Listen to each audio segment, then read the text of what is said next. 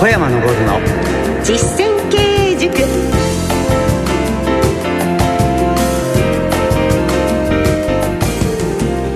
ご機嫌いかがですか？小山昇の実践経営塾進行の小野恵子です。そしてこの番組の塾長小山昇さんです。よろしくお願いいたします。よろしくお願いします小山さんは株式会社武蔵野代表取締役社長でいらっしゃいまして経営コンサルティングの神様。経営者や企業向けに全国で数多くの講演執筆活動をなさっています。これまでに小山さんに教えていただいたのはまずは経営には4つのポイントがある。ということで最初に環境整備。そしてその他に経営計画書資金運用それから社員育成という大きなポイントこれを一つずつ伺っていっているんですが、えー、今回からは次の項に進んでよろしいでしょうか？はい行きましょう。はい。経営計画書についてお話を進めてまいりたいと思います。どうぞお楽しみに。小山昇の実践経営塾。この番組は株式会社武蔵野の提供でお送りします株式会社武蔵野は全国の中小企業が最短距離で業績を伸ばすお手伝いをいたします。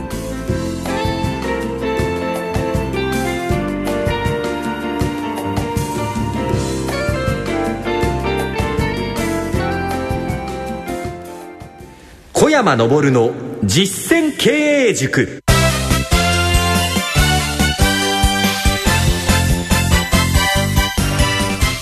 株式会社武蔵野代表取締役社長小山昇さんとお送りしております。この小山昇の実践経営塾。経営者をサポートするお話。特に中小企業の経営者の皆様に、えー、役に立てていただけるような内容でお届けしております。さて今日は経営計画書について教えていただきます。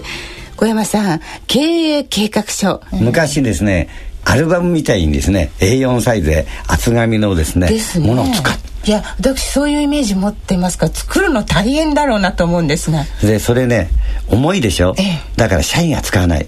机の引き出しに入れてるし、え、社長も使わない。だからダメだったんです。なぜかというと、立派な経営計画書を作ったから。そうじゃなくて経営計画書は立派な会社を作るための道具なんですよあ書自体が立派なのではなくてそうです。会社を立派にする。そのための道具なの。そこで小山さんのおっしゃる経営計画書一体どんなものなんでしょうか？それで、えー、社員の人が持って歩くように社長の小山を持って歩くようにね手帳サイズに変えたんですそこの中に全部経営計画が入ってるんですそう。会社の方針と数字とか1年間のですね事業年度計画って夏休みはいつかとかですね、はい、そういうことまで全部入ってんです。えあのちょっと見せていただいてもよろしいあもう見るのはどんどん見てください、はい、はい、こちらにあるのが、はい、本当に手帳サイズなんです。あのなんか予定表書くような手帳のちょっと一回り気持ち大きいかなぐらいですが。はい。それと同じようなものは、ええ毎年毎年作り変えて渡してるんです。はい。で皆さんが持ってらっしゃる、で全員、社員も人もパートさんもアルバイトも持ってる。えー、すごい。でもこれどうしてこの経営計画書も皆さんが持ってなんで経営計画書が必要なんですか？あそれですね、はい、えー、武蔵野で働いてる人社員の人もアルバイトのパートの人もみんな考え方が違うしか、ね、入社年数も違うんでみんなバラバラなんです、えーはい、ですから会社としてはこういうふうな方針でこうですよというね一つ一つ方針を明確にしてあるんです。はい。あ社員全員が同じ基準で行動できるんですね。はい。読むの難しくありませんいや、そんな難しいこと書いてないんです。ええ。えというようなですね、えー、ことも小野さんがですね、思うようなこと書いてあるんです。え、えどんなことですか？一つはですね、はい、社内不倫なんて書いて。え経営計画書に社内不倫の話ですか、はい、社内不倫ってね課長職以上は2階級降格え、ね、そこまで具体的に、はい、で賞与は1年間払わない。え面白い。から一般社員パートアルバイトは即日解雇。厳しいで。で社内不倫の定義も明確になってるんです、はい、社内不倫っていうのはですね、えー、株式会社武蔵野からお金をもらってる人が、はい、ね対象。でも社内恋愛はどうなの？恋愛はどんどん。ええなるほど。要するに不倫という社会的に間違ったことをしたらえー、それが社則ルールの中に入る。あります。だから会社明るいんです。ですね。えそう思うと今経営計画書読みたくなりました。毎年その時の状況によって会社の内容も変わってくると思うんですが作り変えたりというのはなさるんです。毎年作り変えてるんですね。えこれを作り変えるのはどのようにしてるかというと、はい、皆さんが、ここはおかしい、変だっていうのがあるんですね。えー、そういうのを集めて、毎年ですね、3月にこの経営計画書の改定をする日があって、管理職の人とチームリーダーが集まって、ここはこうしようああしようというので案を作るんです、それを社長の小山が承認してるんです。ええ。ー、そうですか、はい、じゃあもう皆さんのアイディアも存分に盛り込まれてるんですね。はいそうです。うわそれはこのルールに従ってみんなで一致団結しやすいかなって気がいたしますが、はい、で毎年作り変えていらっしゃいますが一番最初に作る時ってそうはいかないですよね。これはですね、えー、えー、一番最初に作った時はどっかの会社のやつを真似しちゃいましたね。例えば A 社という会社の経営画書を見て、自分の会社でできてないとこ全部線引いてできてることだけを印刷して渡す。経営計画書を真似をするときに、他社の経営計画書で、我が社ができてないことは線を引いて、はい、ね、捨てちゃう。そして、できてることを中心に真似をしていくことがいいんです。何にしろ最初は真似をすることが一番なんです。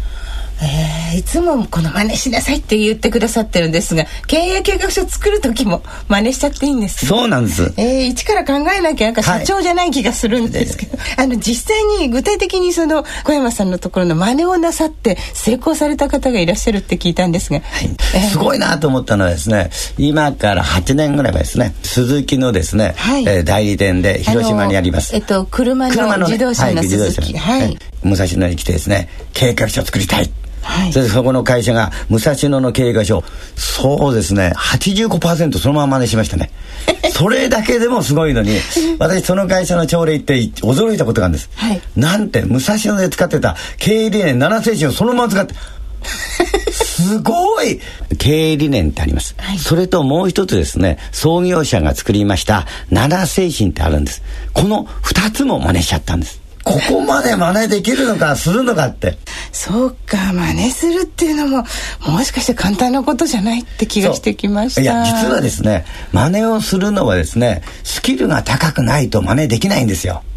はあそうですね。ね。スキルが高いのと素直でないと。ちょっとドキッとします。両方ない気がする。どっちかであれば、はい、人の真似はできる。わかりました。よしこれも頑張らなければ よしになってしまいました。経営計画書にちょっと戻りまして、ええ、内容を覗いてみたいんですが、え、先ほどの社則も書いてありますし、あと数字とか目標だとかいろんなことが盛り込まれてるんですよね、はい、具体的にこうどういったこと書かれてるんですか？一つはですね5年後はですね、はい、どんなふうになっていくかってことが一つ書いてありますね、はい、それに関わる数字がどんなふうになっていくかってこと、それから今年1年間ではどういう方針でやるかということを、具体的にですね、はい、お客様にはどうするのかですね、えー、販売はどうするのか社員にどうするのかと、はい、今年は新たにですねパートアルバイトに関する方針っていうのを、えー、作ってきました。はい。それとあとは1年間のですね事業年度計画ってありまして、えー、夏休みはいつからいつまで冬休みはいつからとかですね、はい、えー、創業者のお墓参りはいつ行くとかですね社員旅行はいつ行くとか、えー、これ全部具体的にこれは日付も書いてもちろんあでは毎年そこを見直さなければいけないですよねであの難しくない今年やったことまた来年やればいいんですから会社っていうのはですね、え今年やったことを来年やるんです。はい。だから、今年やったことを来年いつやるかということを計画することをね、計画って言うんです。はい。ね、今日やったことをいつやるかということが大切なの。ええ、そうですか。いや、まずあの、経営計画書を作りなさい。これは大切なこと。これ、融資受ける時なんかも必要ですよね。銀行から経営計画書。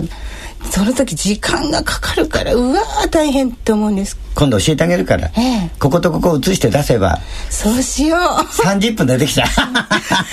でもそれを真似できるスキルと素直さがなければぜひこの経営計画書についてもまた引き続きいろいろと伺いたいと思います。リスナーの皆様も経営計画書についてその他のご質問などでももちろん結構です。番組宛てにお寄せください。小山昇の実践経営塾。それでは今日の一言小山さんお願いします。経営計画書は何でもいいんですよ。いいんですか？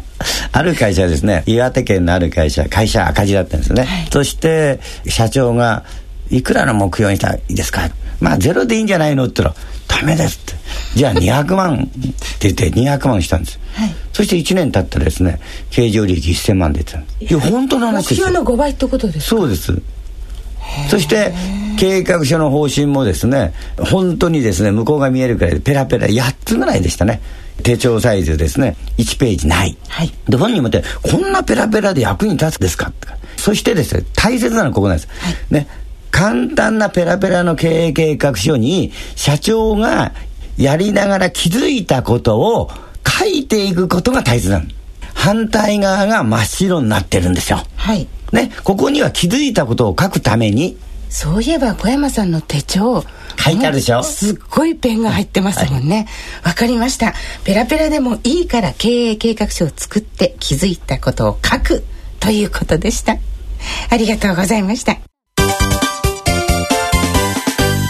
ここでこの番組をお聞きの皆様にお知らせです小山さんが経営する株式会社武蔵野の現地見学会9年間で延べ7400人以上も参加したという人気のプログラムをご紹介します。この現地見学会では、小山さんが強い会社の作り方について講演を行うほか、株式会社武蔵野本社や営業所をご案内します。現場の見学を通して小山さんが実践されている儲かる仕組みを直接学ぶことができるんです。さらにご参加いただいた経営者の皆様には懇親会の席で小山さんとお食事をしながら交流できるという充実のプログラム内容です。この見学会は月に2回ほど開催されています。参加をご希望の方は株式会社武蔵野のホームページをご確認の上お申し込みください。お電話でのお問い合わせは042-383 6340 042-383-6340また、メールの場合は、k-support アットマーク、武蔵野 .jp までお願いいたします。ラジオでお聞きの小山さんの経営ノウハウを直に学べるチャンスですから、皆さんぜひチェックしてみてください。さて、経営計画書についてお送りしてまいりました。経営計画書っても作るの大変そうと思っておりましたけど、ペラペラでいいって伺ってちょっとほっとしました。はい、経営計画書の作り方、書き方のアドバイスとして、小山さんは経営計画は一冊の手帳にまとめなさいというタイトルの本も出されているんですよね。はい。これを見れば作り方わかりますか？まあ、なんとかなるでしょう。もういつもあの、とても勇気づけられるお言葉をいただきまして、ありがとうございます。経営計画書についてお送りしてまいりました。株式会社武蔵野代表取締役社長小山昇さんでした小山さんありがとうございましたありがとうございますそしてお相手は小野恵子でした小山昇の実践経営塾。この番組は株式会社武蔵野の提供でお送りしました。ではまた来週。